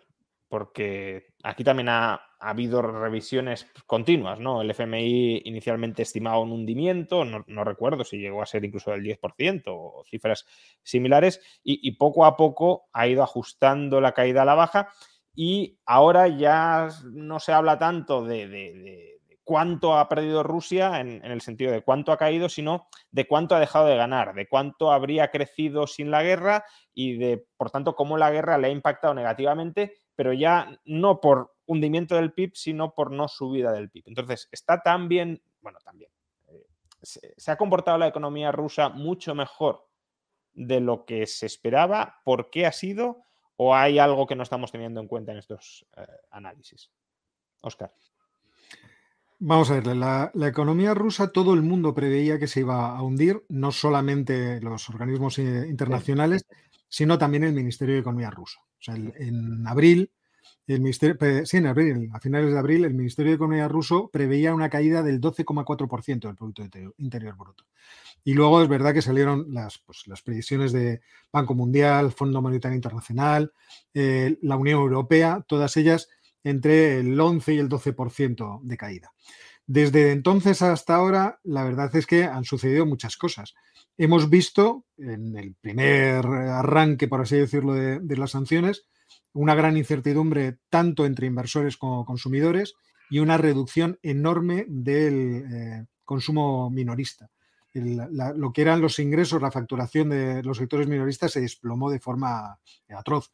Y también eh, la inversión, la formación bruta de capital fijo, también se, hundió de forma muy, muy importante. Es verdad que a medida que el, el proceso, la guerra ha ido avanzando y las sanciones que no estaban dirigidas a donde más podían hacer daño a la economía rusa, que era principalmente, quiero decir a corto plazo, que eran principalmente el sector de hidrocarburos, eh, pues la economía volvió otra vez a, arrancar, también yo creo que muy ayudada por el gasto público. Eh, y eso ha producido el, que el desplome pues no haya sido tal desplome y que estemos hablando de una contracción del 2,1% según el Ministerio de Finanzas y del 2,5% eh, eh, en el último informe, en el informe de ayer del Banco Central de, Rusia. Eh, eso no quiere decir que el proceso de envejecimiento, por así decirlo, que, yo creo que, ha iniciado el, sistema productivo ruso, no vaya a, irse profundizando. cambiar y transformar en un año todo el sistema productivo, todos los bienes de capital eh, que estaban utilizando las empresas eh, rusas, que principalmente eran proporcionados por eh, Occidente, principalmente por la Unión Europea, que si te decía, te diría principalmente por Alemania, no me parece que es un proceso que se pueda hacer tan rápidamente como les gustaría. y eso va a durar. De hecho, China es verdad que ha recuperado los niveles de exportación que había antes de, la guerra. Hubo un momento de contracción de esas exportaciones yo creo que también eh, por prudencia, China no sabía que se podía eh, arriesgar en las exportaciones y podía incurrir en sanciones y China tiene en esto siempre un comportamiento bastante conservador y sin embargo se ha recuperado, pero yo por lo que veo eh, es verdad que está exportando muchos automóviles, está, porque el, mercado del automóvil en Rusia se desplomó de forma, me acuerdo que en abril la contracción fue del 98% o algo así, o sea, realmente fue brutal. Eh, está exportando eh, mucho electrodoméstico, mucho eh, ordenador personal y mucho teléfono móvil. por lo menos de acuerdo a las estadísticas de exportaciones de, China. ¿Qué otro tipo de, comercio se está produciendo entre bambalinas? ¿Qué tipo de repuestos industriales se están pudiendo exportar a Rusia? Esta es una cuestión que no sabemos. Podemos hacer hipótesis, pero realmente no sabemos. Entonces, desde ese punto de vista, eh, es verdad que yo creo que si eh, este proceso de ruptura entre Occidente y Rusia se, prolonga, Rusia va a ir viviendo una decadencia en su actividad productiva, pero en una cuestión, por así decirlo, de largo plazo. Y termino solo diciendo una cosa. Es que las sanciones generalmente tienen este propósito, el propósito, el propósito de atacar en el largo plazo. No, yo no recuerdo, a excepción de que puedas eh, rodear completamente en términos comerciales a un país. No recuerdo casos en el que las sanciones hayan eh, producido un desplome, una catástrofe Hombre, en Irán lo produjeron porque realmente sí, se produjo una especie de rodeo, ¿no? De, cerco. Pero en el caso de Rusia ese cerco eh, a uno se le antoja prácticamente imposible. Eh, bueno, hay, bastante literatura sobre si finalmente las sanciones sirven o no sirven y para qué sirven y, qué, efectos terminan teniendo y, muchas veces, vamos, la, mayor parte de la literatura no haya efectos demasiado positivos para el propósito que se buscaba con ellas. Otra cosa es valorar las sanciones como mal menor frente a, entrar en guerra con un país, ¿no? Mejor. en realidad tú lo que, estás haciendo es una acción de daño al contrario para que cambie ciertas políticas. En realidad, generalmente la, sanción es una parte de una guerra económica. Y esa guerra económica tiene un objetivo concreto que es. Sí, lo que pasa es que muchas veces lo que hace es enrocar al, al que quiere sancionar y reorientarlo lejos de tu influencia y por tanto, cuando ya no dependo de ti, pues las sanciones que me han apartado de ti, ¿de qué sirven? Absolutamente de nada. ¿no? Ciertamente. Em, entonces, la economía rusa ha aguantado mejor de lo que todos esperábamos. Prácticamente todos, como ha dicho Oscar, incluso los propios jerarcas rusos. Em, ¿Y en qué situación está las finanzas públicas? Porque, claro, durante. Al final estamos ante un Estado que está librando una guerra, una guerra que es costosa, no solo humanamente, sino económicamente, y una parte muy importante de los ingresos del gobierno ruso procedían de los impuestos sobre hidrocarburos. Eh, problema, pues que desde septiembre el precio de los hidrocarburos, tanto del petróleo como del gas, se han hundido. Y, ya no solo eso, sino como comentabais antes, el petróleo ruso cotiza con descuento frente al petróleo Brent. Por tanto, no es solo que haya caído, se haya abaratado el petróleo Brent, es que el petróleo ruso se ha abaratado todavía más por el eh, descuento con el que cotiza. Em, hay algún riesgo de sostenibilidad para las finanzas rusas? ¿Gastar mucho en la guerra, dejar de ingresar? Ellos mismos pronostican que este año pueden entrar en déficit, pero ¿es un déficit alarmante? ¿No lo es? ¿Qué puede pasar? Eh, bueno, en, déficit, ya están. O sea, eh, y era algo, es algo que probablemente está sosteniendo por cómo medimos la economía, es lo que está sosteniendo en parte la economía. Es decir, si tú tiras un programa de gasto público brutal, eh, yo creo que esto es un desastre económicamente hablando, pero desde luego a corto plazo estás generando actividad económica, si lo quieres ver así, tal y, tal y como la medimos, así, así aparece. Entonces ahora mismo hay, en términos económicos, diríamos que hay un programa de gasto público muy fuerte, de eh, eh, expansión fiscal, si lo quieres ver así, en, Rusia. Se volvió, las cuentas públicas rusas se volvieron negativas en, en, lo tengo por aquí, deflactadas, lo tengo, vamos, lo he hecho deflactado para poder comparar año con año, pero se volvieron negativas en noviembre, si no estoy mal, y inferiores a lo que venía en el año anterior, eh, aproximadamente en junio. Esto es interesante porque se mezclan dos cosas. Primero, hay cierta opacidad en la información. Hasta el 2021 tenemos en qué gastaba el gobierno ruso, ahora no sabemos en qué gasta, sabemos cuánto gasta, pero no sabemos en qué. Por lo tanto, no sé si te puedes fiar del todo exactamente en cuánto gasta. Eh, y por otro lado, si tenemos una caída todo 2022 en comparación con 2021 en, la, en, la, en los hidrocarburos, ¿no? En cuanto, en cuanto saca el gobierno ruso de, las, de, la, pues de los impuestos concretos a la exportación de hidrocarburos. Entonces hay una caída por ahí, por los ingresos, y luego hay una caída en general en todos los demás ingresos de la, de la bueno, un mantenimiento relativo que si le quitas la inflación es una caída de facto. Eh, entonces, tienes que por ese lado, la forma de medir la actividad Hey, I'm Ryan Reynolds. Recently, I asked Mint Mobile's legal team if big wireless companies are allowed to raise prices due to inflation. They said yes. And then when I asked if raising prices technically violates those onerous two year contracts, they said, What the f are you talking about, you insane Hollywood ass? So to recap, we're cutting the price of Mint Unlimited from $30 a month to just $15 a month. Give it a try at mintmobile.com slash switch. $45 up front for three months plus taxes and fees. Promoting for new customers for limited time. Unlimited more than 40 gigabytes per month. Slows. Full terms at mintmobile.com. If you're struggling to lose weight, you've probably heard about weight loss medications like Wigovi or Zepbound, and you might be wondering if they're right for you. Meet Plush Care, a leading telehealth provider with doctors who are there for you day and night to partner with you in your weight loss journey. If you qualify, they can safely prescribe you medication from the comfort of your own home. To get started, visit plushcare.com slash weight loss. That's plushcare.com slash weight loss. plushcare.com slash weight loss. Económica está medio, medio, medio. Por ejemplo, otro dato que te doy, el, el estaba contando Oscar el que había pasado con los, con los vehículos. ¿Qué ha pasado con los vehículos en Rusia? Más o menos sabemos que se han caído, o, o hay las estimaciones es que se han caído, es, en la industria de, de, de, automóviles en Rusia se ha caído aproximadamente un 60% año con año. Entonces, eso es una barbaridad, evidentemente, pero cuando uno mira la producción industrial se ha caído también, pero a lo mejor se ha caído, un, lo estoy diciendo un poco de memoria ahora, pero aproximadamente un 2%. ¿Qué es lo que probablemente está ocurriendo? Pues como pasa en toda economía de guerra, lo que hay es un cambio. Hay un cambio desde una, desde una producción de bienes dedicadas al, al, al consumo final hasta una producción de bienes dedicadas a la guerra.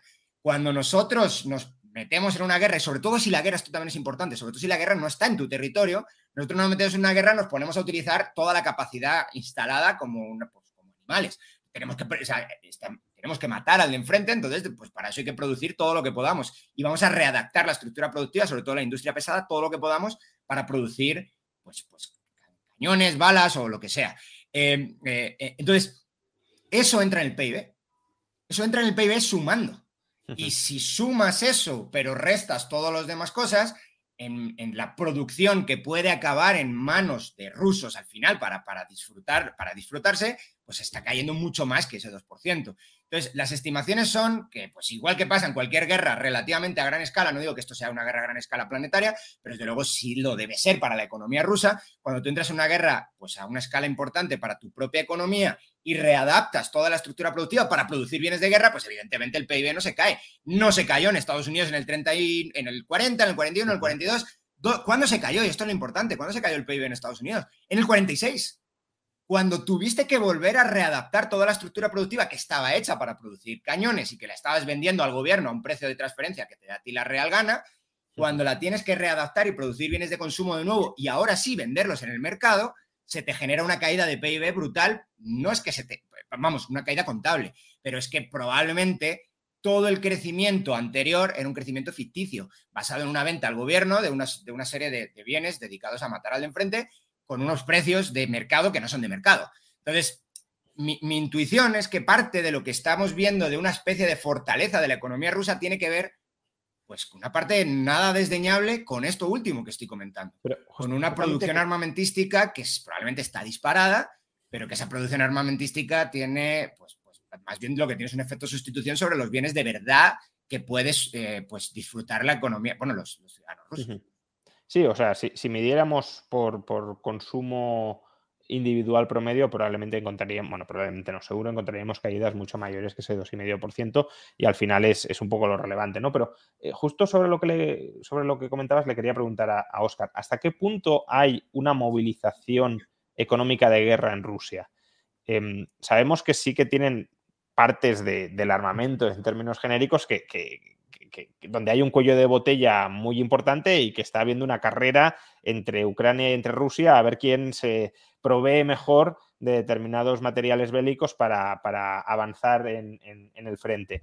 Pero, ¿hasta qué punto podemos decir, eh, que es la línea que sugería Dani, no lo sé, que, que está habiendo en Rusia un cambio eh, estructural general para una economía de guerra. Es, es una parte muy importante de, la economía rusa a la que se está dedicando a la guerra. Se están utilizando reservas que había de guerra y por tanto no, no se está forzando a que las fábricas de coches produzcan tanques. Eh, si se producen tanques, ¿es algo masivo o es algo más bien reducido?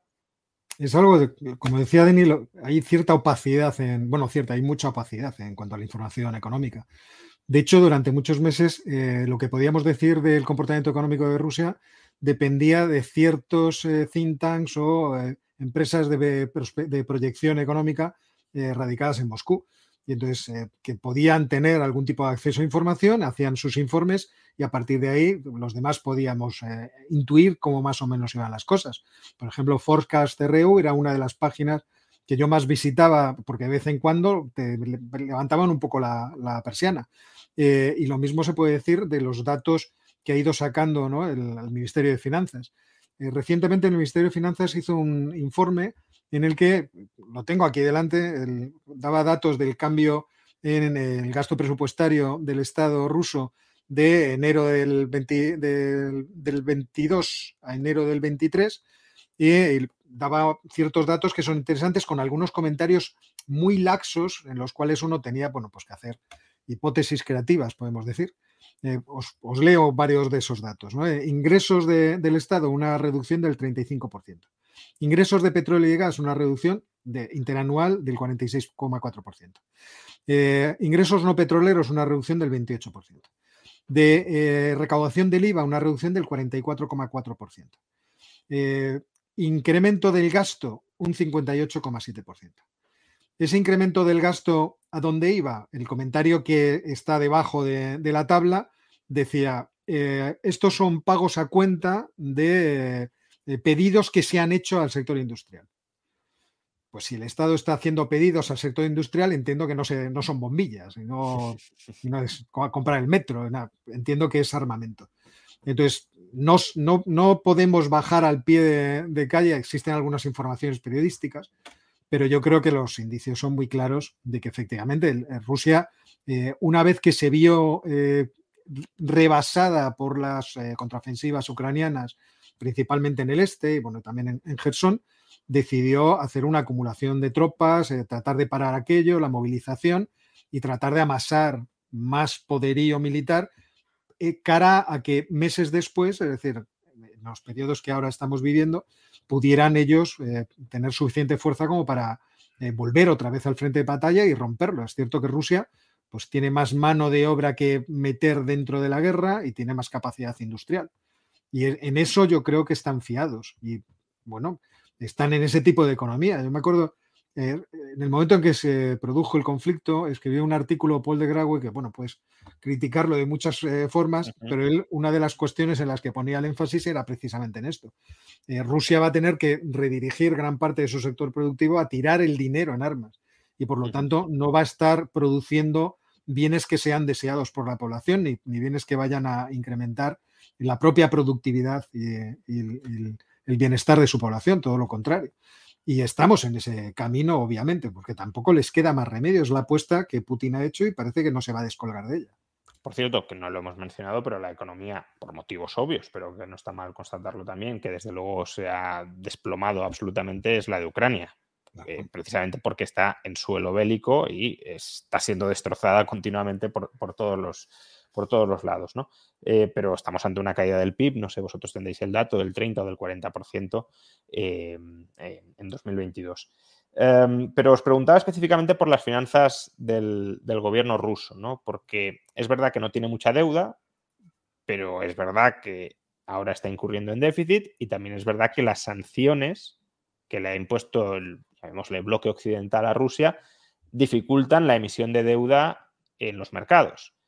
Mm, ¿Cómo puede conjugarse todo esto? Eh, ¿Puede haber algún riesgo o realmente Rusia tiene capacidad para colocar su deuda internamente sin que haya inflación o para colocarla en otros mercados internacionales que no estén en el bloque occidental? Sí, em, hasta ahora todo lo que el, déficit de los últimos, que, que estaba comentando, de los últimos meses, eh, e, es verdad que los datos que yo tengo no son tan graves como lo que estaba comentando Oscar. Yo los he sacado del Ministerio de Finanzas de Rusia y los tengo hasta diciembre de 2020, así que a lo mejor esto es mucho peor de lo que yo imaginaba. Pero los déficits que se han acumulado, con lo que tengo en la mano yo, con los déficits que se han acumulado en los últimos meses, eh, son todo financiamiento interno. No, no, hay prácticamente nada de financiamiento. Es una cosa, es muy poco. O sea, no, no es que no sea nada, absolutamente nada, pero es prácticamente todo financiamiento interno. Y ahora, ¿de dónde viene el financiamiento interno? No lo sabemos. Pero lo que sí podemos hacer es cruzar información con la del, con la del Banco Central de, Rusia. Y lo que he podido ver es que el Banco Central de Rusia genera un montón de liquidez en el momento del inicio de la guerra. Básicamente hay una, hay una eso probablemente lo hizo bien. Hubo una, eh, pues un montón de gente que quiso sacar los rublos, no me dejaban los dólares, pero al menos los rublos los sacaba. Hubo un pánico financiero y luego el pánico financiero se fue. Entonces esa, esa, enorme, esa enorme cantidad de, liquidez básicamente se vio con deuda de bancos para con el Banco Central. Básicamente el Banco Central te da liquidez contra una línea de crédito. ¿Qué está pasando en los últimos meses? Lo contrario. Es decir, lo que está pasando es que el sistema financiero está dejando un montón, aparcando un montón de nueva liquidez, es decir, teniendo un montón de activos contra el Banco Central. Esto que esto además se conjuga con un incremento bastante fuerte en los últimos meses, solo en los últimos meses, de, de, cantidad de dinero en rublos, de cantidad de dinero emitida por el propio, bueno, en general de cantidad de dinero, pero sobre todo cantidad de, de dinero emitida por el Banco Central. Es decir, el balance del Banco Central está creciendo. Entonces, no sé si esto último que... Esto, hasta ahora estoy seguro de todo lo que he dicho. No sé si esto último que voy a decir, porque no he conseguido la información, si, si esto último va a ser cierto o no es que básicamente el, el, el, Ministerio de Finanzas ruso, básicamente el gobierno ruso, le esté pidiendo a su banco central comprar esa deuda pública y monetizarla. Esta última es la parte donde yo pues tiro un poco el disparo al aire. Se ha vuelto a, congelar, pero bueno, Oscar, eh, puedes seguir tú mismo. Sí, la verdad es que yo estoy en la misma tesitura de Dani. O sea, sospecho que efectivamente se está monetizando deuda. Porque es Perdona, Dani, que te estaba pisando. Hola de nuevo, que se te había vuelto a ir. de vez en cuando. Eh, me, va a bastante mal el internet, perdón. Pues bueno, no sé dónde me había quedado, la verdad, pero creo que lo que estaba diciendo es que mi hipótesis es, creo que me he quedado más o menos por ahí, mi hipótesis es que están monetizando deuda pública en los últimos meses, no lo han hecho desde antes. Y creo que no lo han hecho desde antes también porque probablemente el gobierno ruso había estado acumulando durante años superávits fiscales. Y eso lo tenían en cuenta. Y básicamente, probablemente lo que han hecho es, ya se han acabado, otra vez, es una pura hipótesis, se han acabado ese dinero y una vez que se han acabado ese dinero, están monetizando deuda pública. Pero hipótesis, pura y dura. ¿eh? Yo la verdad es que estoy de acuerdo con esa hipótesis porque eh, yo lo he pensado también, eh, no puedo proporcionar datos. ayer encontré de pasada a alguien que comentaba lo mismo, lo que pasa es que he perdido la referencia, lo he estado buscando esta tarde y no lo he encontrado, que comentaba lo mismo, la hipótesis de que podían estar monetizando deuda. Eh, a mí me, se, me sugirió esto y no lo voy a encontrar, no, no vengo tan bien preparado como Dani con, con, los datos puestos en el ordenador, pero es cierto que encontré un informe de un chiringuito eh, kazajo en el que eh, se daba la información de las emisiones de deuda rusa que se habían puesto a la venta en el mercado de, valores de Kazajistán y cuánto se había colocado. entonces ahí lo que veías era que no se lograba colocar ni el 30% de las emisiones que habían caído en el mercado. Entonces, si no logran colocar la deuda, eh, la forma más eficiente y rápida de resolver el problema es que te lo resuelva el Banco Central. Y sobre todo en una tesitura así de, crisis, eh, de emergencia como la que están viviendo. Entonces yo estoy en la hipótesis también, pero efectivamente es hipótesis. Bueno, es lo que se suele hacer en las guerras, ¿no? Monetizar la deuda en el Banco Central y trasladar la inflación a los ciudadanos para que a través de ahorro forzoso financien el gasto militar. Y además con, una actividad económica tan deprimida, tampoco es que vaya a ser un gravísimo problema de inflación. O sea. Claro. No olvidemos que la Fed se crea en 1913, pero justamente se adapta a la Fed moderna precisamente en la Primera Guerra Mundial como proveedor de financiación al Tesoro estadounidense. Bueno, ya hemos hablado de, de Rusia. Vamos a hablar ahora, si lo queréis, del, bloque occidental, es decir, de Europa y Estados Unidos. Y voy a introducir este tema eh, con una pregunta que ha llegado, eh, un superchat de Miguel García que dice las guerras siempre son fastidiadas, el problema de esta guerra es que Estados Unidos está ganando toneladas de pasta porque le interesa. La geopolítica muere cuando hay pasta de por medio. ¿Qué opináis sobre esta, esta tesis que básicamente liga el, las hostilidades con los intereses. ¿no? Es decir, e, esto lo han provocado aquellos que salen ganando de la guerra. Lo digo porque este es un argumento que, puede tener su lógica, no digo que no, pero que en cambio no utilizamos con la India o con China. También podríamos decir que este conflicto lo ha presionado o lo ha empujado China o la India porque ahora están ganando mucho gracias a, gracias a esta guerra. No sé si, Oscar, eh, tú mismo ves una mano negra de Estados Unidos para orquestar todo esto y de rebote salir ganando, de verdad han salido ganando tanto porque esto también habría que, mirar aquí el saldo neto. Es decir, las industrias de, gas licuado de Estados Unidos seguro que están ganando mucho, pero eh, Estados Unidos también está enviando una cantidad ingente de material, es decir, la industria militar estadounidense también está saliendo ganando, pues también sale ganando, pero claro, esto es más deuda pública y eh, es más, son más impuestos futuros, son tipos de interés más altos en este momento de inflación. Si tú te pasas emitiendo deuda, eh, has de subir más los tipos de interés. La economía, hombre, de momento parece que no se ha resentido excesivamente por las subidas de tipos, pero el mercado inmobiliario sí. Entonces, no sé, eh, coméntanos un poco toda esta cuestión. Bueno, empezando por lo primero, me sorprende que la gente piense que Vladimir Putin es tan imbécil. O ese es lo primero que me sorprende. O sea, este hombre cayó en la trampa de los Estados Unidos, una trampa que además todo el mundo podía ver desde muy lejos, te están empujando al conflicto. Y él se metió diocicoz y feliz en algo que le iba a perjudicar de forma enorme. Yo, a mí ese es el, el argumento, esta parte es la que quizá me sorprende más.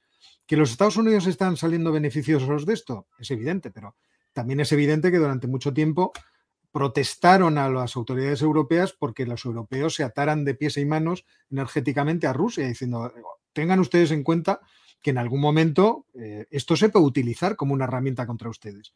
Entonces, bueno, pues eh, ahí se pueden hacer hipótesis de, todo tipo. Eh, es evidente que en el comercio de hidrocarburos Estados Unidos han recibido pingües ganancias. La última vez que lo vi me parece que iban por 180 mil millones de dólares o algo por el estilo. Lo estoy diciendo de memoria, seguro que no acierto, pero sí, me acuerdo que hice un vídeo específicamente sobre eso y efectivamente estaban ganando muchísimo dinero gracias a la venta eh, principalmente del diésel y del gas natural licuado, porque no olvidemos que el diésel se ha convertido también en un enorme problema. O sea, el crack spread del diésel se ha ido a. Bueno, hubo momentos que estaba eh, por encima de los 55 dólares. O sea, era realmente espectacular. Sí, no, incluso analistas, analistas energéticos muy reputados como Javier Blas auguraban un desabastecimiento y racionamiento de, de diésel porque estaba los meses de, mayo aproximadamente estaba muy delicado el suministro global de diésel. Perdona, Oscar. Sí, sí, sí. Además, tenemos un problema con el refino y, bueno, hasta que estén todas las refinerías que ahora mismo se están eh, construyendo o en África o en Oriente Medio, pues ah, hay un cuello de botella muy evidente.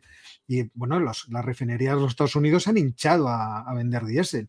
E incluso mucho diésel eh, que se eh, eh, refinaba en, Sicilia, venía del crudo ruso y también iba a los Estados Unidos. O sea, esto ha sido una feria por todas partes.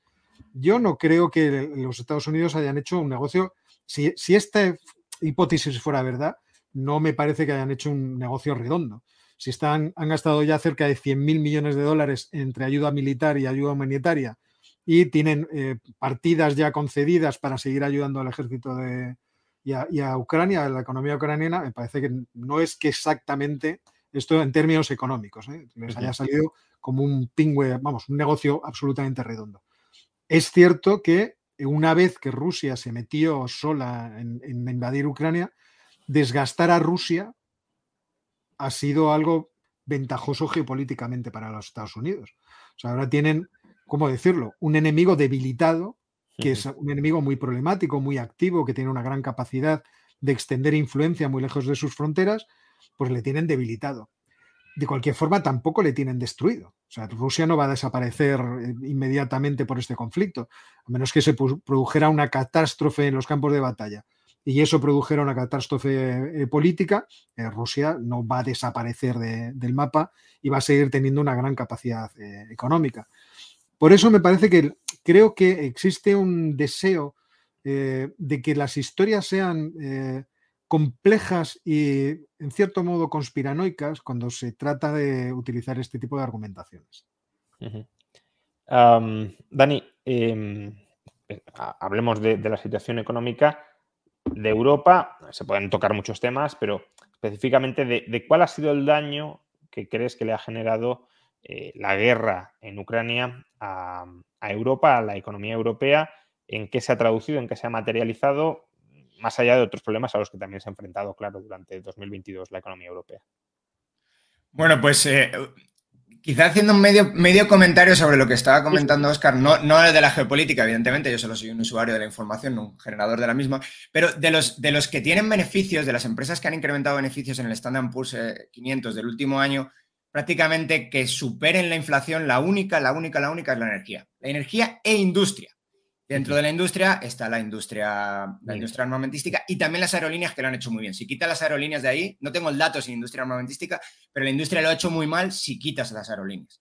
Entonces, eh, aquí solamente hay un claro o dos claros vencedores. El resto son perdedores. toda la línea, o sea, la energía toca prácticamente todo y todo. Eh, vamos, casi cualquier otra industria utiliza como input la energía y que te suba el precio de la energía, que ha subido mucho también en Estados Unidos. Ahora ha vuelto a bajar, pero que, subió mucho. Pues impacta evidentemente negativamente, no positivamente. Y ahí vamos y ya puedo vincular también con, el, con, la pregunta ya explícita que me has hecho, que es la de, la, de cómo ha impactado a, Europa. Claramente por el precio de la energía. El precio de la energía ya venía mal, eh, ya venía mal de antes, es decir, antes he comentado, por ejemplo, que los ingresos de Rusia, los más altos fueron en el final del 2021, no durante todo el 2022. Esto es interesante, puede que sea en parte por, por, por restricciones y caída en el volumen, que de hecho, de hecho eso ha pasado, pero en parte el precio del 2021 ya estaba muy alto, en la práctica totalidad de, commodities eh, pues, energéticas. Entonces, eh, y, la pregunta que nos tenemos que hacer es entonces, ¿cómo impacta la guerra en todo esto? ¿no? Pues impacta empeorándolo, pero empeorando una situación ya compleja, ya complicada.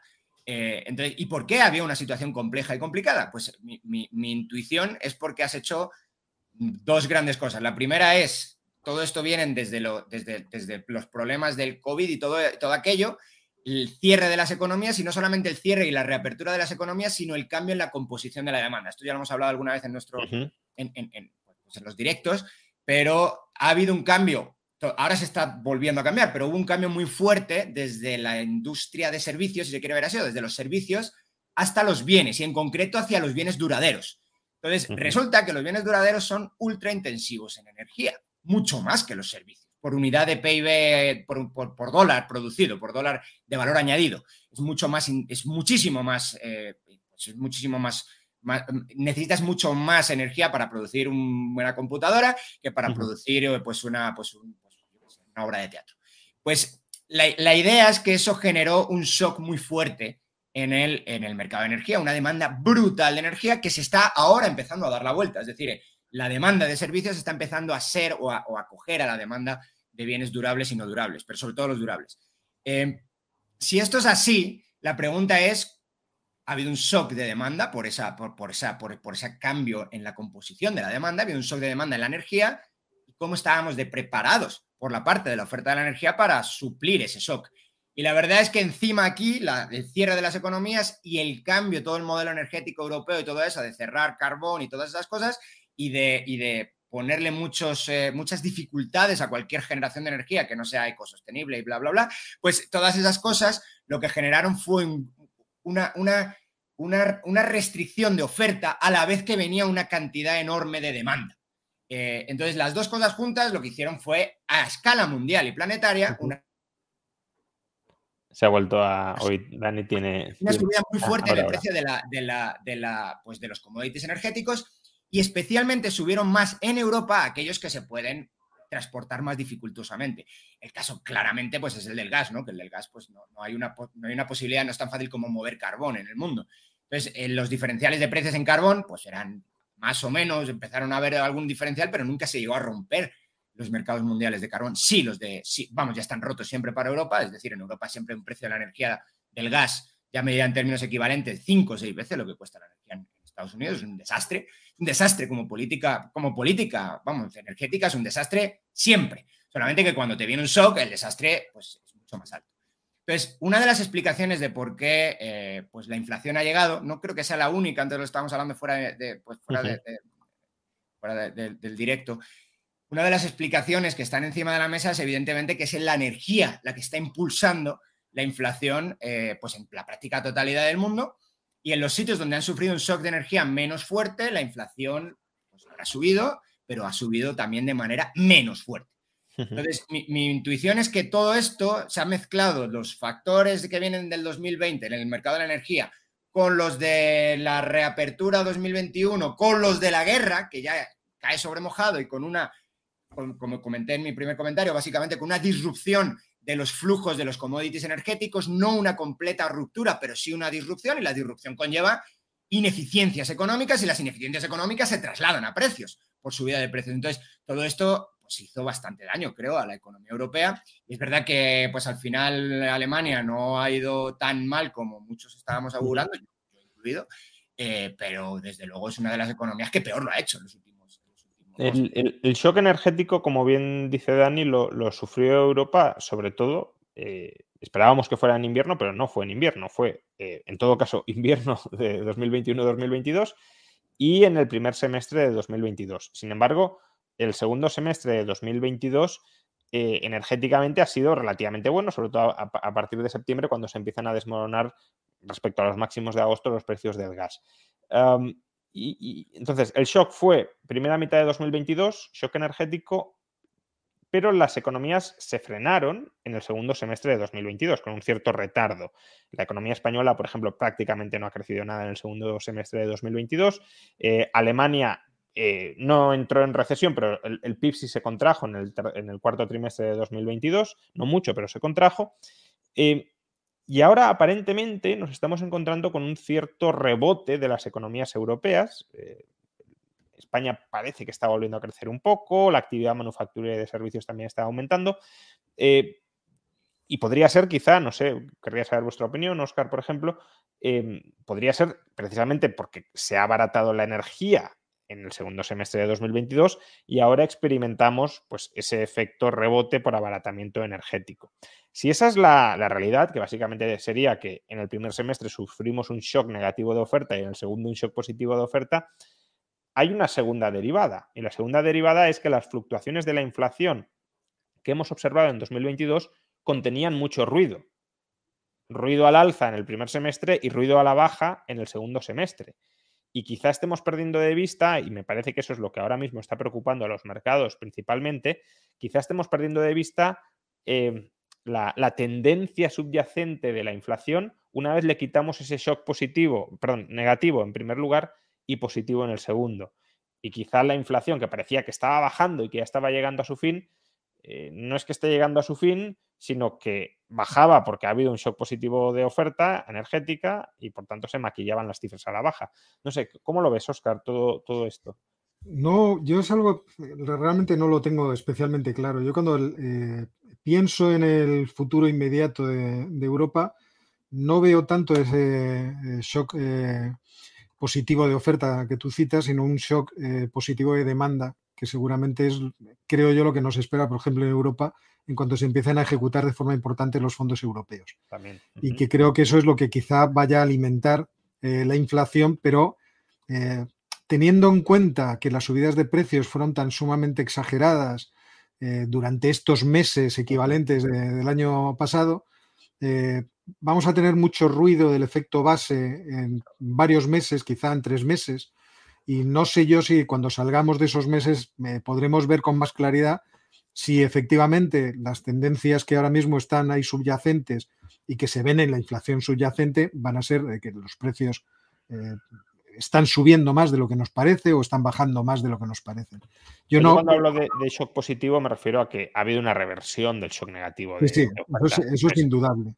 Entonces, eso podemos considerar un shock positivo esa reversión del negativo. A eso me, a eso me refería. Que no, no, he entendido perfectamente. Lo que pasa, eh, quizá me he explicado mal o, eh, no lo he expresado adecuadamente, pero creo que la, tendencia más fuerte que vamos a ver, creo yo, eh, a lo mejor me equivoco completamente, va a ser por el lado de la demanda. Y incluso habrá que ver si no se produce algún tipo de negociación salarial a través de un pacto de rentas, en fin, que, que también trate de recuperar poder adquisitivo de los salarios del año pasado. Ya veremos cómo todo esto se enjuaga. Y, bueno, la subida de las pensiones pues empezará a manifestar también ahora, no, entonces, es verdad que ahora creo yo que cuando vemos los datos de la inflación, yo no saco, no sé los, los, que se dedican más a ver la inflación más a menudo, pero yo no saco nada en claro, teniendo en cuenta eso. O sea, tampoco me he puesto a, ver eh, cuál es el efecto de arrastre eh, estadístico y poder hacerme una idea de qué es lo que va a pasar. Pero igual que eh, cuando a finales del año 2021 yo apostaba porque iba a haber crecimientos de los precios, no por nada, sino por esa idea de eh, se ha contraído de forma enorme la demanda, pero también la producción y la capacidad productiva. Eh, hemos perdido mucha capacidad, eh, por ejemplo, de, procesado de todo tipo de productos energéticos y de generación de, energía eléctrica. Y eso va a coincidir con los estímulos fiscales. Y a mí me parecía que eso era una receta para subidas de precios, seguramente entrando en 2022 no me esperaba que después nos esperaba a la vuelta de la esquina una guerra y que encima de eso iba a empujar el precio de todas las commodities de forma disparatada. Entonces, no, yo no tengo una, una opinión por ahora. O sea, yo creo que tendrá que pasar quizá marzo, abril, abril, quizá, para que una vez limpiados los efectos estos de, eh, base de estadísticos, podamos tener una idea más o menos clara de qué influencias están afectando los precios.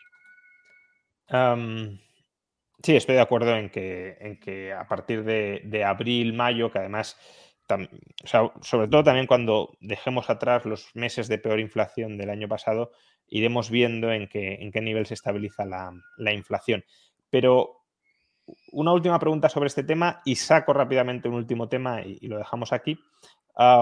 Está para Dani, eh, ha llegado un super chat y pregunta, ¿la guerra afectó al debate sobre las causas de la inflación y si era transitoria o no? Es decir, ¿hasta qué punto la guerra eh, ha, truncado un experimento económico que era, oye, pues aquí os habéis pasado cuatro pueblos con los estímulos, ha, eh, estímulos, ha disparado la inflación, pero claro, ya hay una excusa de, no, no se ha disparado la inflación por los estímulos de 2020 y 2021, sino por la guerra de Ucrania a partir de febrero de 2022.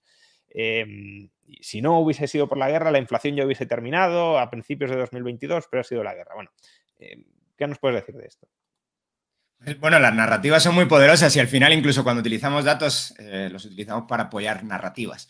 Entonces, eh, me, da a mí que, que, esta narrativa es una narrativa que suena a pues, barrer hacia afuera, ¿no? El Banco Central no tiene culpa de nada.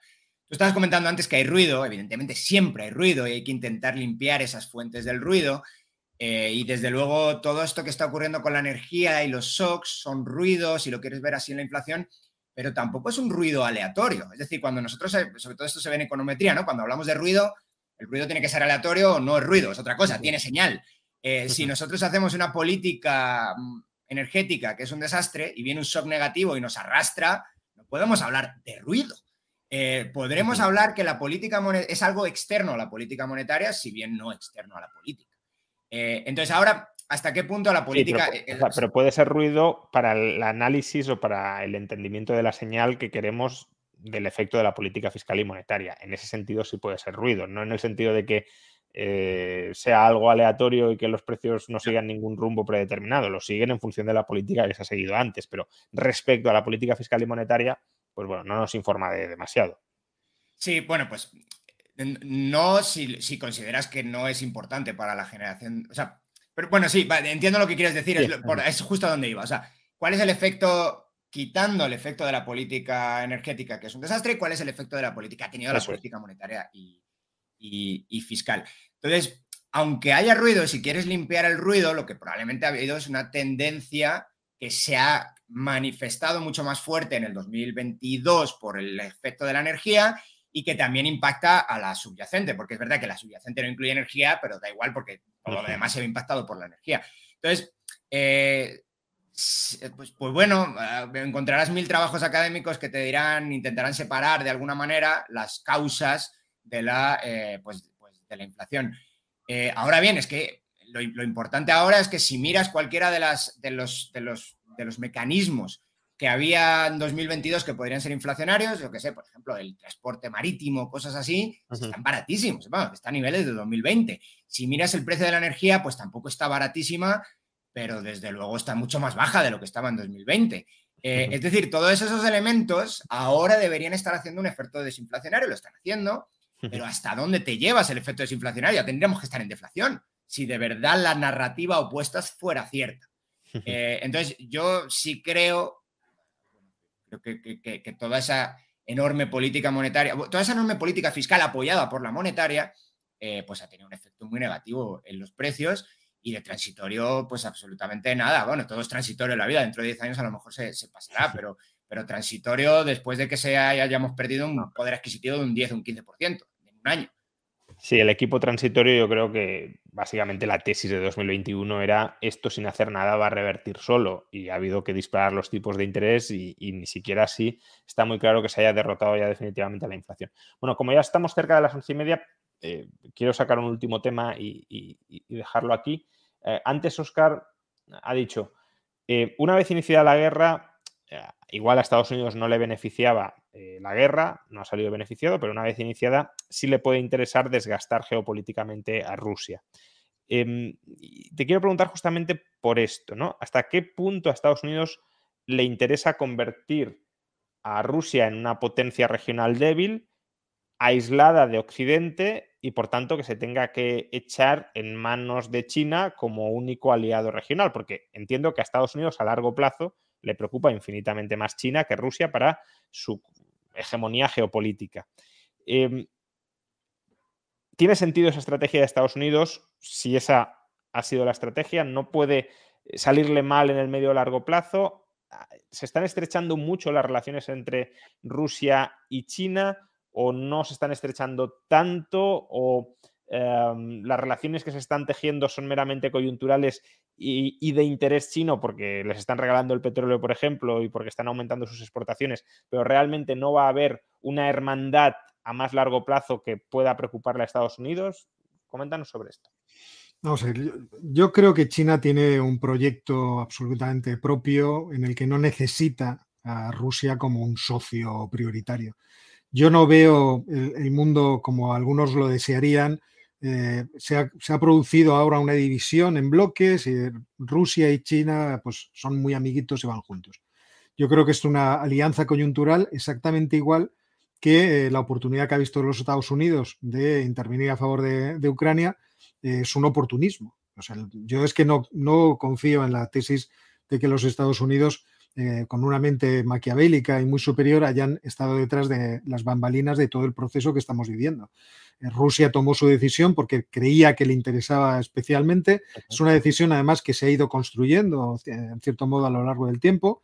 Eh, la, la, misión, bueno, la, la operación que, que, monta Putin no es una operación para crear una guerra que dure mucho tiempo, eh, sino todo lo contrario, una operación muy quirúrgica que se termine en poco tiempo. Acuérdate que el, cuando me invitaste a aquella primera sí, ocasión a tu canal, era esta la hipótesis que teníamos, esto se va a acabar en pocos días y bueno, eh, todos confiábamos mucho en la potencia militar de, de, Rusia, lo que nadie se imaginaba es que efectivamente los ucranianos tenían un planteamiento de guerrillas que iba a poder contrarrestar la, la, la forma torpe, en cierto modo, eh, te, a esto me refiero en términos de profesionalidad en la, el diseño de las operaciones que tuvieron eh, los militares rusos.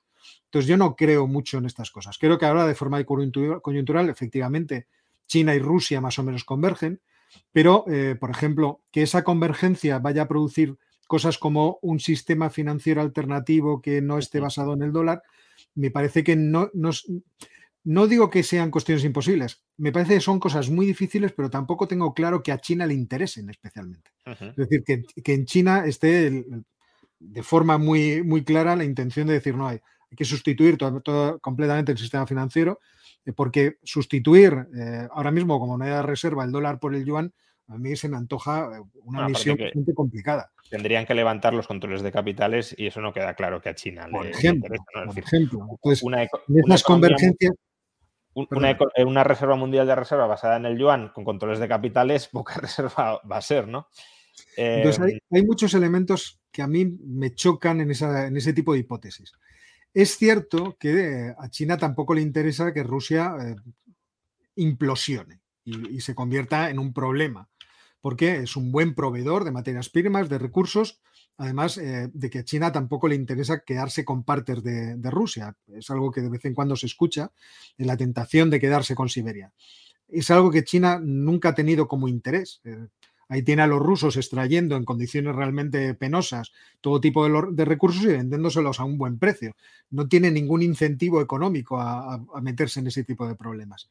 Eh, lo que pasa es sí es cierto que la pugna que existe entre Estados Unidos y, China eh, explicaría en cierto modo eh, la intervención de los Estados Unidos en la guerra ucraniana. Me explico. La gestión de política internacional de Donald Trump rompió muchas alianzas y creó mucha desconfianza respecto de la solidez que tenía el compromiso de los Estados Unidos con eh, diversos aliados. Y la guerra de Ucrania lo que ha conseguido es aunar un, alrededor de los Estados Unidos una gran alianza. Una alianza que en caso de que hubiera problemas en otra parte del mundo de forma parecida, seguramente respondería de la misma manera. Y aquí estoy pensando en Taiwán.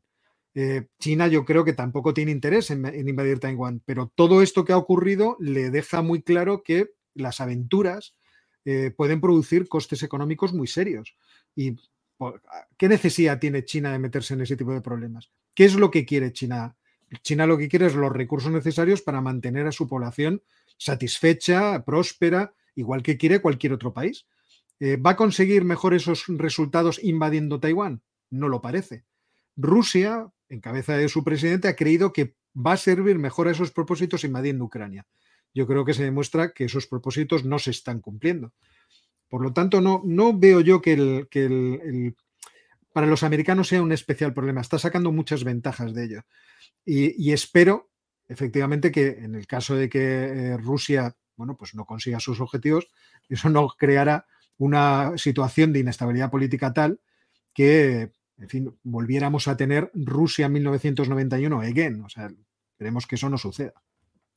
Em, Dani, para terminar, em, ¿cuál es la situación económica de China? ¿no? Esto se sale un poco del debate, pero también es pertinente eh, precisamente porque si estamos eh, pensando en, estrechar las relaciones entre Rusia y China, en que China preste un apoyo muy importante a Rusia, eh, tanto económico como militar, se ha estado hablando durante los últimos días, o incluso debate que se acaba Oscar ahora de la posibilidad de que China esté planteándose, él cree que no y probablemente sea que no, pero esté planteándose reproducir en Taiwán algo similar a Ucrania, muchas de estas cuestiones, más allá de, de, la propia política, dependerán también del estado de la economía. Si, la economía está hecha una ruina, no, no parece que tengas muchos incentivos, además meterte en una guerra con sanciones, etcétera, etcétera. Entonces, eh, ¿qué, pasa en China? ¿no? Porque, bueno, ya hemos abandonado la política de COVID cero, eh, pero la, economía china está reflotando como se esperaba que reflotara, no hay otros problemas que ya venían de antes y que ahora están permaneciendo ahí y se están viendo con más claridad. Bueno, en esta ahora me pillas un poco fuera de juego porque me estuve preparando todos estos días la de Rusia y no he hecho la actualización de la de China, entonces pues tengo que tengo con los datos de hace un mes, así que puede que ser que, que esté metiendo un poco la pata. Mi, intuición, que es un poco la que, pues, la que conté aquí la última vez en tu canal, es que la economía china, sí, política de COVID y todo eso, y ahora se, se reabre, entonces el PMI crece y todas estas cosas, pero mi intuición es que hay un elefante en la habitación en forma de eh, mercado inmobiliario problemático y eh, ese mercado inmobiliario problemático está generando problemas en las regiones chinas, sobre todo en las regiones chinas, a nivel, administrativo de la región, eh, a nivel fiscal. Eh, y a nivel también bancario en algunos casos, porque además esos bancos están vinculados a la región, o sea, es un banco público, o casi siempre es un banco público, y están vinculados a la propia región. Entonces, se genera un problema de caída en el precio de vivienda, que está cayendo muy, muy, muy fuerte, caída en el precio de vivienda, desaparición de demanda de vivienda y potenciales impagos de las hipotecas y, vamos, impagos de hipotecas, que eso sí lo están medio solucionando, eso sí, esos probablemente han tenido muy buena, muy buena mano con ello, pero bueno, esos impagos de hipotecas podrían generar algún tipo, y empezaron a generar algún tipo de pánico bancario en bancos pequeños y todas esas cosas, nunca en uno muy grande, pero la posibilidad de rescatar a esos bancos es muy limitada porque precisamente los ingresos de las regiones chinas vienen derivados de la eh, venta de tierra que se hace, que se, que se vende, bueno, se vende, se arrienda, ¿no? Se alquila durante mucho tiempo para el desarrollo inmobiliario.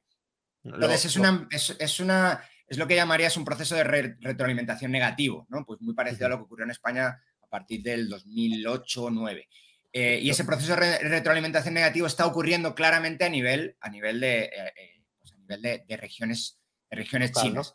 Lo, comentaba el otro día Michael Pettis en un, en un hilo bastante interesante, cómo eh, los gobiernos locales chinos están empezando a tener serios problemas para refinanciar la deuda, o sea, para financiarse y para refinanciarse.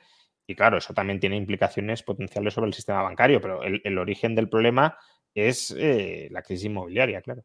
Sí, sí, es el, es, el punto. La última vez que, estuve en tu canal, pues sí, sí pude darle un buen vistazo a, a, lo que tiene, a qué está haciendo el Banco Central chino y, comenté, o sea, lo siento que tener que repetirlo, pero bueno, comenté que eh, una de las partidas que tiene el Banco Central chino, que no queda nada claro qué es, estaba creciendo bastante. Y, no era la partida de, préstamos al gobierno, porque eso es el préstamos al gobierno central.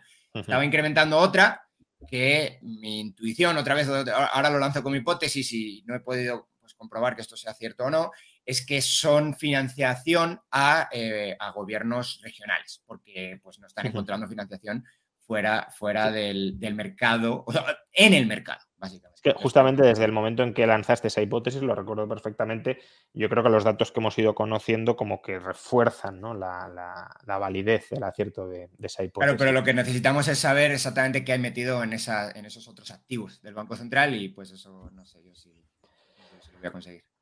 Muy bien, pues bueno, eh, tras un año de, guerra militar propiamente y de guerra económica entre, entre Rusia y Ucrania y como aliados de Ucrania el, bloque occidental y como aliados de Rusia de aquella manera muy tímida, más bien neutralidad con cierta simpatía, China em, a, su lado, pues creo que hemos establecido una, buena panorámica, un buen resumen de lo que ha sido económicamente este último año de, de guerra. Solo os pediría, conforme os despidáis, aunque supongo que esto lo querrá contestar, bueno, no lo querrá contestar ninguno, pero quien pueda contestarlo más será Oscar Dani. Eh, imagino que, como consumidor de información geopolítica no querrá hacer ningún pronóstico, pero em, hemos hablado del último año. Em, ¿Qué esperas que pase, Oscar, geopolítica y económicamente vinculado con la guerra durante el próximo año? Yo creo que vamos a asistir a una cronificación del conflicto a, una paralización, por así decirlo, de los, frentes y una prolongación de, la guerra. Creo que no va a producir muchísimos más eh, eh, distorsiones eh, de las que nosotros hemos vivido en el año pasado, no va a ser tan importante, pero lo malo es que el mundo está empezando a ofrecer otros lugares calientes que no sabemos exactamente por dónde van a romper. Pero yo creo que vamos a ir a un horizonte de cronificación del conflicto que lo va a hacer durar. Eh, porque parece que esa es la intención, por lo menos, que está por ambas partes. A mí lo que me gustaría es que en esa en ese congelación de los frentes recapacitaran y se abriera algún tipo de posibilidad de mediación. Y fíjate si soy ingenuo que todavía tengo cierta confianza en que los chinos que han eh, planteado presentar un documento para iniciar algún tipo de proceso de negociación tengan algo que decir eh, y puedan ofrecer algo eh, que permita abrir esa, eh, esa, ventana de negociación que se cerró a finales de marzo del año pasado, aparentemente de forma definitiva. Pues muchas gracias a los dos por, por acompañarme en, esta más de hora y media hablando sobre las consecuencias económicas de la guerra, en este caso de la guerra en Ucrania. muchas gracias, Oscar. Ha sido un placer como siempre. Gracias a ti y bueno, da gusto escuchar a Dani. O sea, siempre es un placer escucharlo porque es vas siempre tan bien informado, tan bien apoyado por datos, es una gozada escucharte. Por eso no, me, cabe, no me va a caber el orgullo en el pecho. ¿eh? Por eso lo traigo todos los meses. No, no, pero eh, Muchas gracias, Oscar. Un abrazo y, nos volvemos a ver pronto. Y bueno, yo ya no te felicito porque ya lo he hecho Así que nada, muchas gracias Dani por acompañarnos. Recordad, tanto Oscar como Dani tienen su propio canal de YouTube, así que los podéis seguir desde allí. Nos vemos, gracias Juan. Un abrazo. Y nada, a todos vosotros, pues muchas gracias por habernos acompañado también en esta hora y media y nuevamente gracias a IG, broker eh, británico que podéis utilizar, claro, desde, desde España por apadrinar y por hacer posibles estas tertulias macroeconómicas. Nos vemos el mes que viene hablando también sobre macroeconomía ya fuera del foco ruso, eh, sobre inflación, recesión y cómo sigue evolucionando la macroeconomía global. Hasta entonces.